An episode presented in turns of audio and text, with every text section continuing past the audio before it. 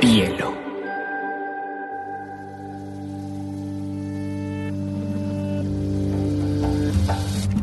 Coincide con la noción de estilo tal como se define. La lectura debe ser una de las formas de la felicidad y no se puede obligar a nadie no de lo que va a suceder después. Entonces, un libro debe escribir esa situación. Y digamos que no es el cuento se escribe así. Que a mí la, la cosa más importante que me ha pasado en la vida ha sido aprender a leer una pizca de exageración en esa frase.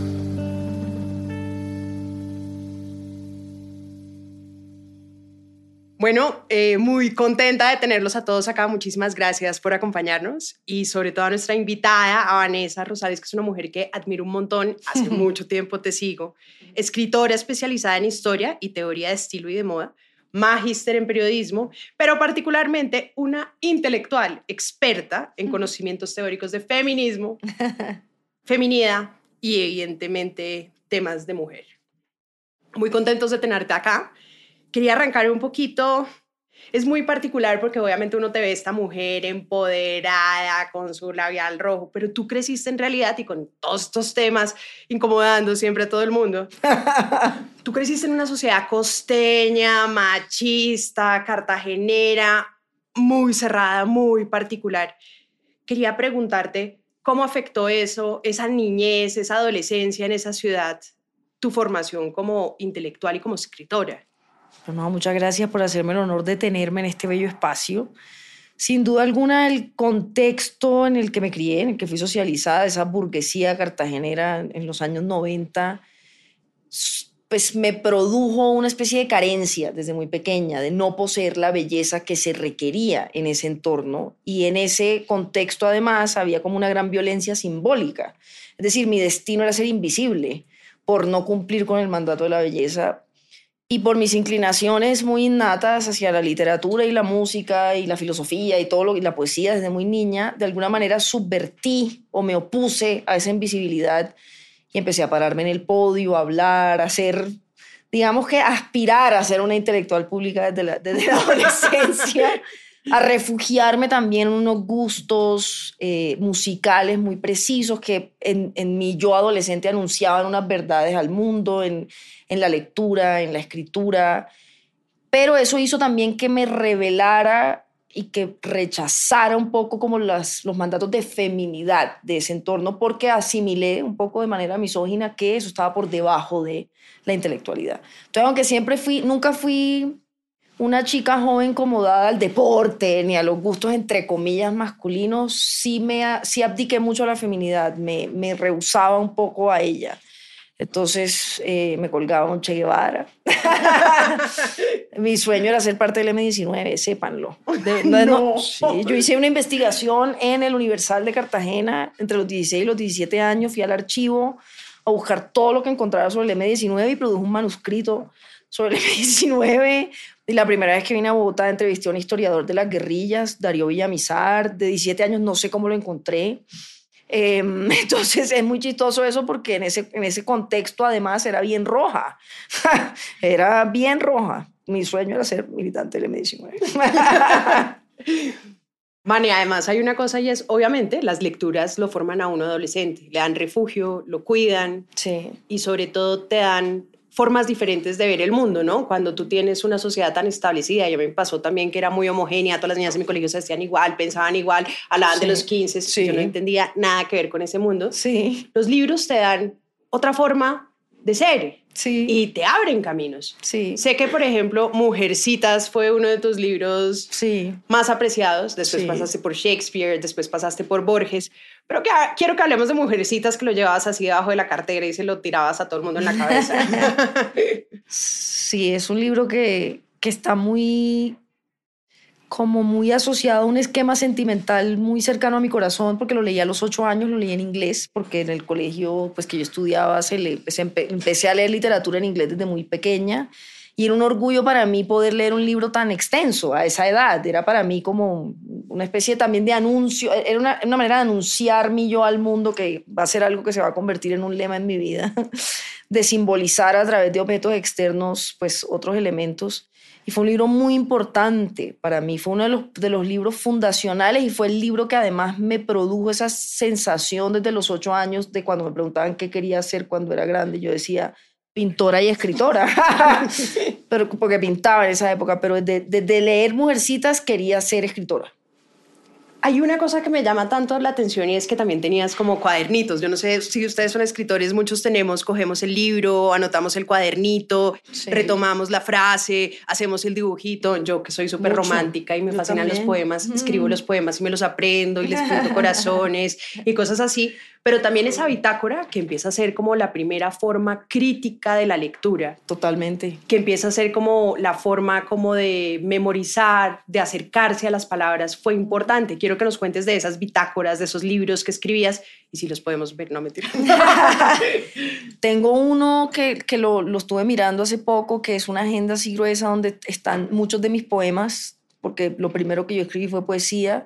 También hay líricas de, canciones y hay, y hay dibujos también. Es un cuaderno que fue manufacturado entre el 97 y el 98, de pronto entrado hasta el 99. También escribía diarios como muy juiciosamente.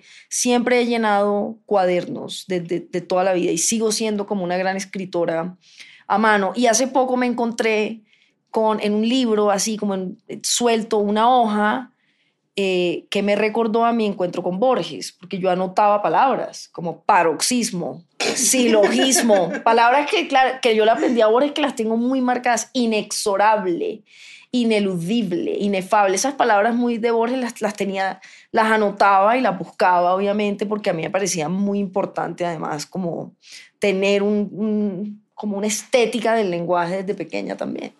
Vale, hay, hay una cosa que obviamente me llama mucho la atención y es esa, esa discusión de la feminidad y el género. Sí. Evidentemente, o- me imagino que te has leído a Simone de Beauvoir con Claro. eh, El segundo sexo. La teoría de Simone es que no somos mujeres, sino que nos volvemos mujeres. Nos obligan a volvernos mujeres, nos obligan a cumplir los estándares, nos obligan a encerrarnos en un formato establecido de qué debe ser una mujer, cómo debe pensar una mujer cómo tiene que sentir una mujer, que termina siendo una cárcel. Quería saber si este libro había sido importante en tu propia construcción Lo es. y cómo había empezado esa deconstrucción de feminidad con la que pe- peleaste y empezaste a reconciliarte. Sin duda, Simón de Beauvoir es fundamental en el segundo sexo. También hay una parte de- de- de- del segundo sexo que me parece muy relevante, a pesar de que fue, pues, a pesar de que es un libro escrito una distancia temporal significativa, el segmento de la enamorada genera también unas inquietudes más filosóficas en torno al amor romántico, como a esta noción de la mujer construida como ese sujeto secundario intrascendente, cuando se desplaza al terreno del amor, varón, pues el amor heterosexual, por lo menos. Claro, hay como esa búsqueda enajenada del propio yo a través de la mirada masculina. Entonces, ahí hay muchos, muchas, muchas, muchos códigos de muchos de los temas que me han inquietado, pero sin duda alguna también mi, es, mi objeto de estudio ha sido la construcción social, cultural e histórica de lo femenino, como eso, como una fabricación, pero desde esa fabricación también lo que he buscado es problematizarla, complejizarla y reclamarla, porque lo femenino es incómodo, porque ha sido asociado justamente a lo secundario. Es más, la mas- los mandatos de la masculinidad se basan en purgar lo femenino, en no ser como las mujeres, en no ser como lo femenino, en extraer esos elementos.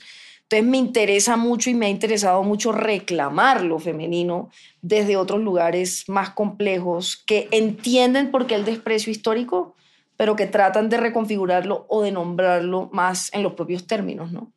Ya que estabas hablando del sexo y de Simone de Beauvoir.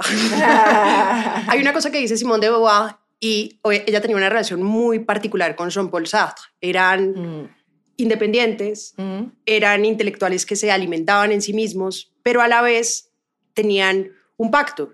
Y Jean-Paul le decía, en la vida hay amores contingentes y hay amores imprescindibles. Es decir, usted y yo siempre nos vamos a tener como pareja, pero eso no significa que cada uno no pueda enamorarse de formas diferentes de otras personas. Y uno puede compartir ese amor y si bien usted y yo siempre vamos a estar conectados, tenemos la posibilidad de vivir esas otras formas de amor y por eso Simón salía con otras chicas y él podía salir con otras chicas y a veces compartían a la chica. A veces que es que una sí. forma muy particular de ver además la sexualidad. Mm, ¿Cómo, ¿Cómo ves tú también esa teoría desde el punto de vista feminista y en toda esta época en que tantos amigos están abriendo sus relaciones? Ah, todavía. o sea, El, Todavía. poliamor es, eh, el poliamor está en el menú actual. El poliamor está súper de moda. Si no lo han probado, lo recomendamos. No, yo no lo recomiendo, no, yo no recomiendo esa vaina. no, no. Es un tema muy interesante porque últimamente, y eh, hace poco dicté una clase sobre eso, sobre plumas femeninas que escriben el amor, porque está pasando algo, está pasando por un lado, claro, los feminismos nos abren fogonazos y nos muestran que el amor puede ser un mandato que fue también condicionado por el matrimonio como una forma de disciplinar la sexualidad femenina, ¿no? Como el mandato del matrimonio y de la maternidad. Y hay un desfase generacional interesante. Son décadas de mujeres haciéndose preguntas incómodas, yendo a terapia, yendo a psicoanálisis, preguntándose, sí, como- preguntándose qué significa el amor, qué significa lo político, qué significa mi cuerpo, qué significa la maternidad, mientras que por los mandatos de la masculinidad no hay el mismo, la misma cantidad de hombres haciéndose estas preguntas. Entonces pasa algo muy interesante en estos intersticios y es que ciertamente estas dinámicas o estas teorías del poliamor sí están muy asociadas a las teorías feministas, pero habemos una serie de mujeres que estamos en el intersticio porque estamos incómodas ante los mandatos del amor que, que nos enseñaron, pero no somos poliamorosas. De pronto algunas de nosotras no somos bisexuales, somos bien trágicamente heteras. porque a veces es muy difícil amar a los hombres, amar a una gente que no cae muy bien o que no se hacen preguntas.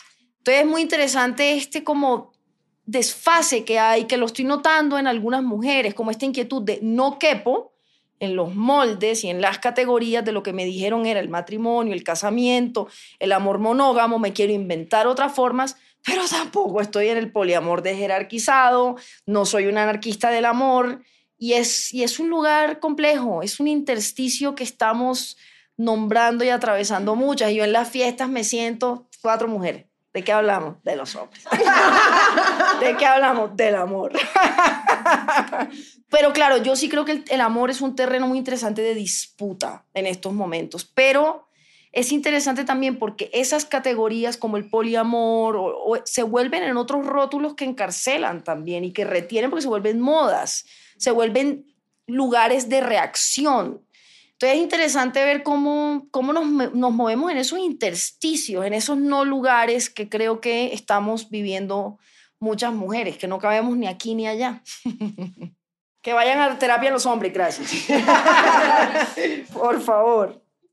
Una de las conversaciones que oí de tu podcast y me llamó mucho la atención fue la que tuviste con el académico, personaje súper brillante. Edward, vengo De a estar Edward. con él. Y hablaban de que las mujeres desde niñas nos enseñan a vestirnos para ellos. Es Sí. decir, todas las pintas de mostrar las tetas, ponernos minifalda, mostrar no sé quién. Y uno lo ve mucho, por ejemplo, en la cultura de Instagram. Uno ve todas las mujeres eh, construidas es a través de algo que es la mirada del hombre, la mirada del deseo. The male gaze. Exacto. Que es- su nombre en la teoría feminista setentera, ¿no? Exacto. Y esa, esa teoría feminista, es decir, esa, eso a lo que deberíamos aspirar, pues es algo que también se tiene que construir. Y yo creo que tú lo has logrado muy bien, o entiendo que lo has logrado muy bien, es cómo deconstruyo para vestirme de moda, sentirme sexy, ponerme bien. ¿Qué libros te han? ¿Qué libros? Estás muy bonita, entonces pues obviamente hay que aprovecharlo, pero evidentemente es muy importante preguntarse cómo te saliste de, de- de ese establecimiento y si hay libros que te hayan ayudado a romper con eso. Sí, de, de todas maneras hay, hay tensiones en mí, ¿no? Y hay, y hay contrariedades, de todas maneras, porque sí he tratado, es decir, sí fui muy condicionada por un male gaze muy particular. Sí me ha interesado también entender desde muy pequeña el rol que juega la belleza como ve- gran vector identitario de lo femenino. Y eso es una preocupación que tengo incluso por haber teorizado estos fenómenos digitales de lo femenino, ¿no? Y lo que suponen como en un mundo donde la gran tradición pictórica occidental fue hecha por hombres, las pinturas, las fotografías, el cine, que las mujeres asumieran la posibilidad de autorrepresentarse visualmente a través de lo digital supuso un poder, pero hay una gran porosidad y hay una pregunta que yo atravieso porque no tengo la respuesta de cuál es la diferencia entre agenciar el propio cuerpo, porque además el cuerpo femenino y la sexualidad femenina han sido muy disciplinadas, pero ¿dónde, ¿cómo se cruza eso con la autocosificación? Y cómo esa autocosificación puede estar puesta a un servicio de una mirada masculina. Es una pregunta titánica que creo que también vamos como como resolviendo. Yo tengo mis propias cárceles con la belleza, yo tengo mis propias cárceles con el male gaze. Em, también he hecho como todo un juego de cómo debe lucir la mujer que quiere enunciarse públicamente como un intelectual, entonces la minifalda, es deliberada, como estos juegos. No me considero un modelo tampoco, no creo que lo femenino deba necesariamente codificarse con mis formas de habitar lo femenino, lo mío es muy particular, son las respuestas a mis propias experiencias. Pero ciertamente hay teóricas que me han acompañado mucho en este camino, Iris Marion Young, Diana Tagers, em, la misma Judith Butler, muchas teóricas, eh, Kaya Silverman, que son más como teóricas posmodernas del feminismo, Elizabeth Wilson, que empezaron a escribir sobre esta cultura del glamour, de la belleza y de la moda desde otra perspectiva más posmoderna, más desde los 80, más por fuera un poco de esa antítesis que se generaba entre lo uno y lo otro. Y pasa algo muy curioso ahorita que decías lo de la comunicación visual de las mujeres. A los hombres también los afecta. Un hombre heterosexual en Instagram no se puede representar en una selfie. O se incomoda representándose en una selfie. O se incomoda representándose sin... O sea, uno empieza a ver la comunicación visual de los hombres y está muy limitada al tratar de no ser femenino. Es que ahí Porque está la masculinidad. exacto, y es el encierro de la masculinidad negando lo femenino porque lo femenino ya está asociado con la sexualidad y como existen tantos prejuicios, pues se vuelve como una caja. Y creo que gran parte del ejercicio también del feminismo es cómo le damos la vuelta a esa concepción de que no es solamente nosotras que nos vemos afectadas, sino ellos. Chimán Manda hablaba mucho que a los hombres se les encierra en una caja donde no pueden sentir, donde no pueden sufrir, donde no pueden ser sensibles. Así es. Pobres pelados también sufren, mejor dicho. Sí, yo, yo lo veo así. Hay una cosa, y yo creo que las que se declaran feministas así fuertemente nos dan un poquito de envidia a las que decimos pasitos, sí, sí, no, yo soy feminista. Pero porque también no tenemos nunca el concepto intelectual o las lecturas o la argumentación para lograr decir, sabe que sí, yo me siento feminista. Y yo creo que una de las preguntas que tenemos muchas lectoras es, ¿cómo podemos leer algo que nos empiece a acercar a un concepto y que nos ayude a deconstruirnos, porque esto es una deconstrucción, sí. pero también un aprendizaje de, voy a, hacer la publicidad de Chimamanda y pueden comprar el libro acá afuera, todos podemos ser feministas, ¿no? Pues una de mis grandes pugnas en el, como en la enunciación pública es normalizar la noción de que el feminismo es múltiple y es heterogéneo y está atravesado por una multidimensionalidad, es decir, no es monolítico. Y por ende hay muchas tensiones y hay muchos sujetos dentro del feminismo y ese sujeto ha fluctuado históricamente. Además, por eso las mujeres que se paran dentro de un supuesto feminismo radical, que rechazan o excluyen a las mujeres trans, no pueden llamarse feministas porque están desconociendo completamente esa misma noción de Simón de Beauvoir, del el concepto de mujer como una construcción, por un lado. Pero por el otro lado, para mí, como una estudiosa muy respetuosa del movimiento feminista en su multidimensionalidad, para mí el feminismo también es otra cosa y es la forma en que vamos nombrando el mundo en nuestros propios términos. Por eso también me interesa tanto la literatura o la escritura femenina, que es todo un debate, que, que, que hay que leer, que tiene muchas aristas teóricas que a veces no se habla de escritura femenina, sino escritura de lo íntimo, de lo doméstico, a veces es lo que sí han escrito otras mujeres, pero yo pienso mucho en lo que dice, Vivian Gornick en algún momento de cómo es importante cuando entendemos que la metáfora de la condición humana ha sido masculina, porque el canon literario, el canon artístico ha sido masculino, es necesario que las mujeres o los sujetos femeninos vayan al centro de su propia experiencia y nombren esa experiencia en esos propios términos. Entonces, para mí el feminismo también es nombrar el mundo en los propios términos. Y por eso me interesa tanto la escritura y el arte, porque hacen parte de esa perspectiva feminista. El feminismo es muchas cosas, es, es una agenda política, es una militancia, tiene unas agendas públicas importantes, los derechos reproductivos, la ampliación de los sujetos del feminismo, la economía del cuidado. Son muchas aristas, son, son muchas, pero para mí también la perspectiva feminista es eso, es nombrar el mundo. Las mujeres estamos nombrando el mundo, los sujetos femeninos estamos nombrando el mundo en nuestros propios términos. Entonces yo creo que cuando leemos, creo que es importante también hacerlo con ese prisma de qué tipo de formas en las estéticas del lenguaje, en las formas de denunciar o de nombrar, podemos mirar como femeninas sin caer en esencialismos, ni biologicismos, ni nada de eso, sino simplemente como aquellas cosas que también fueron construidas históricamente como femeninas, ¿no? ¿Y qué lecturas recomiendas para que las lectoras empiecen a acercarse cada vez más a este concepto? empecemos principiante, principiante. Pues a mí me gusta mucho Vivian Gornick, de hecho, y, de hecho Vivian Gornick en Mirarse de Frente tiene incluso un ensayo que se llama ¿Qué significa el feminismo para mí? Me parece que es como un texto importante. Sí recomiendo Chimamanda, pero yo me he separado un poco de Chimamanda por sus comentarios también sobre las mujeres trans, que me han parecido un poco desafortunados y muy tristes de su parte. Siri Husbeth me parece que es fundamental también como ensayista como la mujer que mira a los hombres mirando a las mujeres para también entender esas otras ópticas del feminismo. Por supuesto, hay otros temas como más elementales. Yo leería mucho a Bell Hooks. Bell Hooks tiene como una manera de abordar el feminismo muy compasiva, muy amorosa. Es una de las, una de las que nos dice muy claramente que lo patriarcal también daña a los hombres, que no es contra los hombres, es contra el patriarcado, Belux me parece muy importante, Gloria Steinem me parece muy importante, De me parece muy importante, pero sí creo que también hay que situarse en lo que nos interesa de la perspectiva feminista, que es múltiple, porque para mí, por ejemplo, leer a Elena Ferrante es feminista, por ejemplo. en muchas de las discusiones que tienes hablas de las cárceles sí. y las libertades. Sí. Que son muchas veces invisibles. Sí. Para ti, ¿cuáles son esas cárceles? Las mías. las tuyas y las de todas nosotras, nosotres, nosotros. Sí, sí.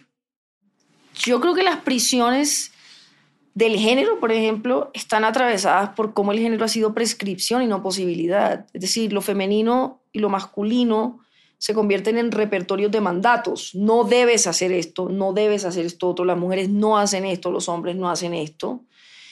Y es muy curioso porque Claro, en el caso de lo masculino sí se trata mucho de purgar y negar lo femenino, de anularlo, de, de, extirparlo, que eso es un tema muy misógino. Pero yo creo que es, ese es el problema, que la prescripción, el género como prescripción es lo que nos empieza a encarcelar, porque nos despoja de la complejidad, nos despoja de la multidimensionalidad y nos ordena ser de determinadas maneras. Yo en mi pensamiento más público siempre he sido una gran defensora de incorporar en toda esta reflexión los mandatos de la masculinidad, las prisiones, las heridas de lo masculino, esto de no expresar, esto de no sentir, esto de tener que proveer, una cosa que yo observo insólita de la cultura en la que yo me crié es que desde la adolescencia los hombres empezaban a pagar para las mujeres y los hombres, como esta, esta noción del hombre como proveedor, etcétera, pero yo creo que es eso, la mayor cárcel es el género como prescripción, cuando nos despoja de la posibilidad de ser humanos, de ser complejos. Creo que, creo que tiene mucho que ver con eso. Ha sido además una gran lectora de historia. Ah, sí. mi, mi, título universitario dice historiadora. y además del título, evidentemente, digamos que la historia es una de las grandes fascinaciones de ciertos lectores, pero ¿por qué para ti ha sido importante leer sobre la historia, entendiendo que además la historia ha estado condicionada a otros modelos de pronto diferentes. Creo que desde muy pequeña una de mis grandes obsesiones ha sido el tiempo. Y no solamente el paso del tiempo, sino lo que implica la fluctuación del tiempo en términos de cómo marca la cultura. Y esa, esa, incluso esa, esa gran simbiosis entre estética y tiempo fue una de mis primeras obsesiones de niña, cuando me di cuenta que en los 50 había producido una estética, que en los 60 había producido otra estética, que en los 70 otra, que en los 80 otra, y que todas esas estéticas estaban, por supuesto, atravesadas por fenómenos culturales y sociales y políticos, eso me encantaba. Pero la perspectiva histórica también permite entender la arbitrariedad de lo que tomamos por sentado en los contextos, la manera tan caprichosa y tan voluble y tan fluctuante que son nuestros entendimientos y nuestros paradigmas del mundo. Eso es algo que me ha fascinado siempre. Es que incluso cuando se estudia históricamente y teóricamente la moda, que uno entiende que uno de los preceptos más filosóficos de la moda es la búsqueda de la novedad, lo nuevo no siempre existió. o sea, el concepto de lo nuevo, de la búsqueda de lo nuevo, nada de lo nuevo, también es algo, digamos, novedoso históricamente. Entonces creo que la perspectiva histórica es un gran ejercicio de humildad y de entender que estamos situadas. Incluso pasa con el feminismo, como tener esa compasión de a qué estaban reaccionando las feministas de los 60, a qué estaban reaccionando las feministas de los 70, a qué están reaccionando las de los 80 y por qué nosotras hoy nos podemos dar este lujo como de compaginar un poco más lo que antes se leía como, como en antítesis, como la estética y la lucha feminista. Hoy en día uno va a un evento de feministas y de la juventud y es una belleza porque hay una, una estética que está explicada. Entonces creo que la perspectiva histórica permite entender que además todo, todo que, lo que es humano cobra sentido según el contexto. Es la, la radicalidad del contexto lo que le otorga sentido a las cosas y eso, ese concepto, eso me ha acompañado mucho. Vale, gracias. Te quería además preguntar por una escritora que sé que te fascina, que es tu faro, pero que es bastante criticada, que es Marvel Moreno, porque es un poco difícil de leer. Es una feminista muy importante, pero su forma de narrar puede ser farragosa, como dime. Farragosa. Yo le pondría como 3.000 puntos en cada página. Separaría un poquito las ideas. Pero sé que es importante y sé que para ti ha sido una de las escritoras colombianas tal vez más importantes para ti en Colombia, en Latinoamérica, en el mundo, en el universo. Hablemos de Marvel. Claro, lo que pasa es que Marvel, Marvel es un espejo porque Marvel primero también es criada en una burguesía del Caribe colombiano, incluso es criada en el barrio donde es criada mi mamá y mi abuela, el Prado. Yo soy mitad cartagenera, mitad barranquillera, sin, sin duda alguna. Y Marvel adquiere esta característica que tienen muchos escritores y escritoras de mirona y de escindida, de un sujeto que mira el mundo en el que nace y se cría, con, que además le entrega unas, unas expectativas contra las cuales ella claramente pues, se revela a través de la escritura. La escritura se vuelve en ella un acto de insurrección y se vuelve en un acto que también lo veo en mí, de traición de clase, de traicionar a la propia clase, de desclasarse, de señalar a través de la palabra lo que sucede en esta burguesía. Entonces hay un gran espejo entre Marvel y yo en ese sentido. Yo aspiro a continuar, en, sobre todo en mis próximos proyectos literarios, a parecerme a Marvel pero es allí donde está lo que más, una de las cosas que más amo de ella. También amo de ella que en su literatura se narran las cárceles de lo masculino también. Está, por ejemplo, inscrita la vigilancia castigadora que pueden asumir las propias mujeres hacia las otras mujeres por el catolicismo, está la misoginia, están estas categorías teóricas del clasismo, el racismo, la misoginia, el sexismo, pero desmenuzadas en esa exquisitez que es la literatura y como, como dice Anier, no, la literatura es como la suspensión del juicio moral. Entonces, de alguna manera, Marvel toca algunos de los temas que más me han tocado a mí por mi, mi, propio contexto de crianza, burguesía caribeña, en otro momento, pero parecida, pero con esa suspensión del juicio moral que permite también mirar las texturas de la vida, que es la, la magia de la literatura, ¿no? Hay un, antítesis o un concepto de que la moda y el feminismo, o más bien la moda y la intelectualidad son contrarias. Porque la moda se ha visto como algo light, porque además tenemos el concepto de las revistas, tenemos el concepto de, pues, de la superficialidad que todos vemos. Sí. ¿Por qué llegaste a profundizar en la moda? A mí me gusta mucho esa conversación que tú tienes sobre los temas sociales, sobre los temas de clase mm. y me gustaría que habláramos un poquito de esa versión de la moda. Claro, es que la palabra moda, que traduce a fashion, está asociada con una narrativa de lo euroamericano, del capitalismo, de la modernidad, de una industria que ha sido muy proclive a la blanquitud, a la explotación, a, a, la economía saqueadora, a la colonización, es decir, la moda, el fashion como fenómeno histórico está asociado a lo moderno colonial. Entonces, por eso tiene estas connotaciones que no podemos negarles. Sí ha sido una industria que tiende a la blanquitud, que ha sido una, una industria saqueadora, excluyente, elitista, que genera mucho desperdicio, ¿verdad? Pero las modas, que también tienen que ver con un tema filosófico, como les decía, de la temporalidad, de la búsqueda de lo nuevo, que también es una cosa de la modernidad y del colonialismo, las modas están conectadas con los modos y con los estilos. Entonces a mí me gusta mucho también eso, la historia de los estilos, porque en la historia de los estilos se cifran, por ejemplo, desde la manera en que los Black Panthers estaban parando en los 60s y en los 70s en Estados Unidos en ese movimiento de derechos civiles, hasta la manera en que, por ejemplo, el pantalón eh, fue considerado ilegal y travestismo para las mujeres hasta bien entrado el siglo XX. Es decir, somos sujetos vestidos, siempre hemos sido cuerpos vestidos, el ser humano siempre ha tenido como una una relación muy compleja y muy rica con el ornamento. A través, entonces, la moda es un terreno tan incómodo porque sí conecta con esa industria que viene de lo moderno colonial, que viene, que viene con un régimen de lo visible que idolatra el bien de consumo, que busca la novedad, que puede generar además unos imaginarios problemáticos y limitados. Pero ahí está también la historia del estilo, que es la historia de todo. todo tiene estilo todo tiene un estilo, hasta la, hasta la estética del lenguaje.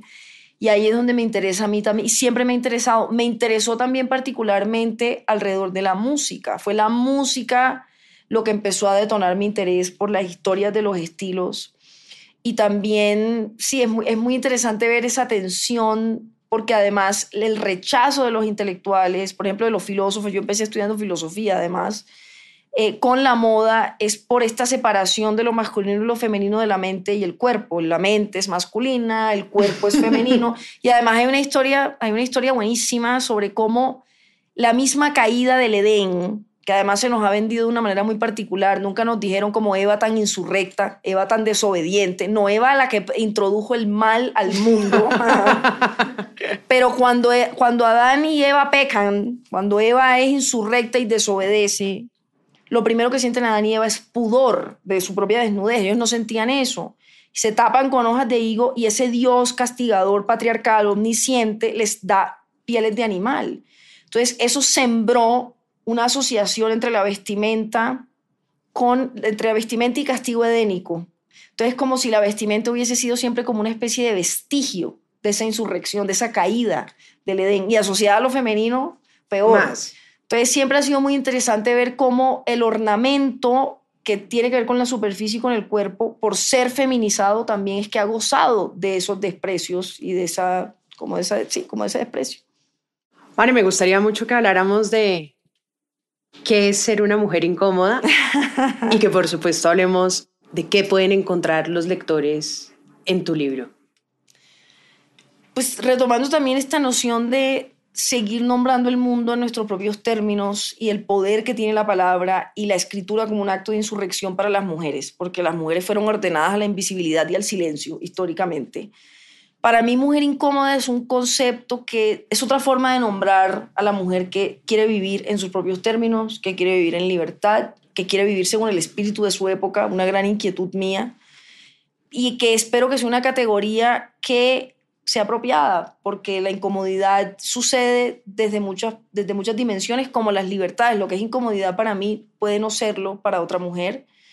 El concepto de mujer incómoda tiene que ver también con esta noción de cómo todo lo que ha sido codificado como femenino históricamente ha sido despreciado, ha sido incómodo al final. Entonces es como un lugar también de reclamarlo. Pero creo que también está esa oscilación entre ser incómoda, estar incómoda, resultar incómoda, pero además uno de los elementos más importantes para mí es la incomodidad como un estado permanente y en fluctuación de, del pensamiento crítico. El pensamiento crítico tiene que incomodarse constantemente, debe huir como de la peste, de los dogmas, de las militancias, de los atrincheramientos, de las certezas. Entonces la incomodidad también es un terreno para mí femenino y feminista, en tanto es un terreno de duda, de nuevas preguntas, de, de desacomodarse, de no quedarse mucho tiempo y de estar constantemente como incomodándose así para luego tal vez incomodar. Pero es un, creo que es una palabra que, que es generosa, porque permite que quepan muchas formas de lo femenino, muchas formas de mujeritud y que incluso espero que se expanda a los hombres. Te voy a hacer una pregunta súper filosófica. Ajá. Eh, ¿Por qué es importante leer?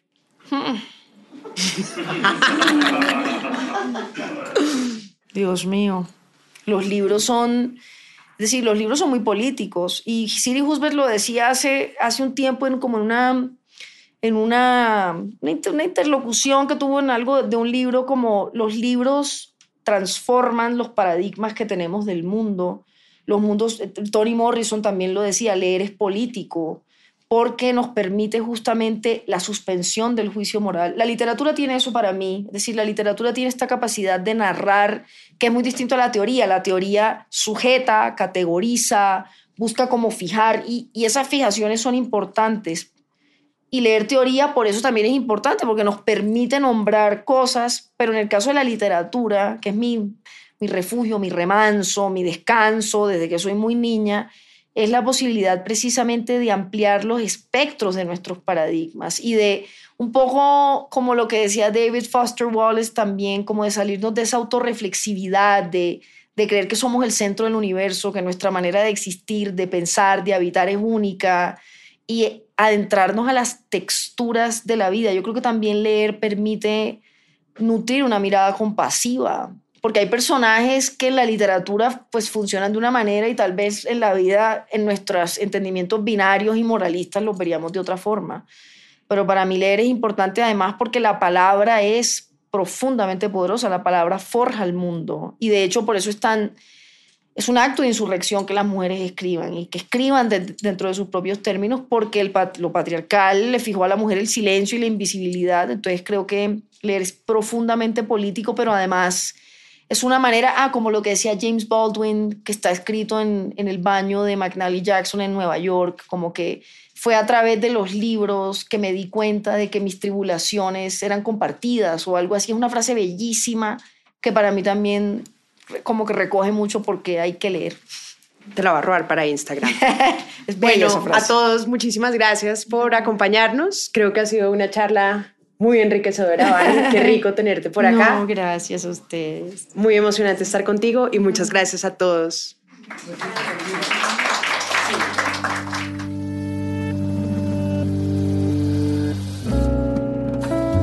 Este es un podcast para contagiar el amor por los libros, porque no hay mejor forma de incentivarlo que desde la divulgación. Ser promotor de lectura es un hobby pero también un reconocimiento y un agradecimiento implícito a aquellas personas que en nuestra vida nos acercaron a los libros.